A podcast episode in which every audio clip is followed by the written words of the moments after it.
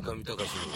FM 芸術道場村上隆の FM 芸術道場ポッドキャスティングバージョンお気に入りの DVD を紹介するコーナーです本日の DVD はない見てませんお気に入りの DVD を紹介するコーナーですが NHK のプロジェクト X の後番組プロフェッショナル。後でどうせ DVD になるという目測のもとにポッドキャスティングバージョンで紹介したいんですけれどもそのプロフェッショナルの鈴木敏夫特集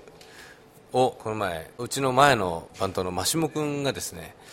実はハッスルというプロレスの番頭で私は今レーザーラモン HG さんをちょっと仕事で追っかけてる手前上ですねよく会うんですけれどもそこで真下君がビデオに収めてくれたプロフェッショナルの鈴木敏夫エディションを見て、えー、非常に思うところありました。まず一つ目はですねここ3、4年のうちで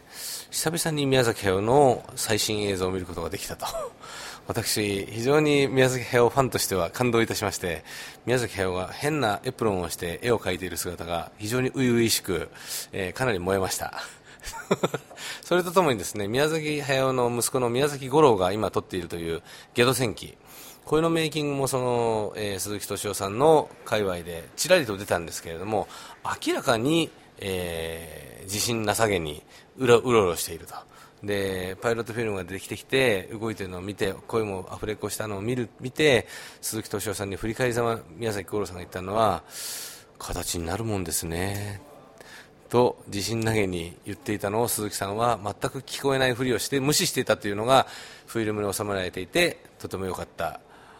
でした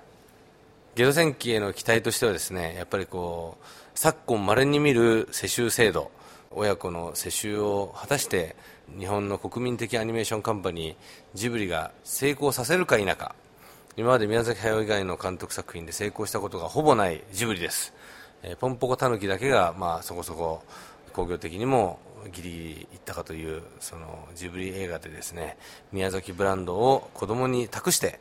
ルイ・ヴィトンビジネスのようにブランドビジネス完成できるのかとその辺が大きな大きな見どころかと思います、えー、皆さんでぜひ、えー、ゲド戦記の興行収入の方も見守っていきましょう。中見隆の FM 芸術道場。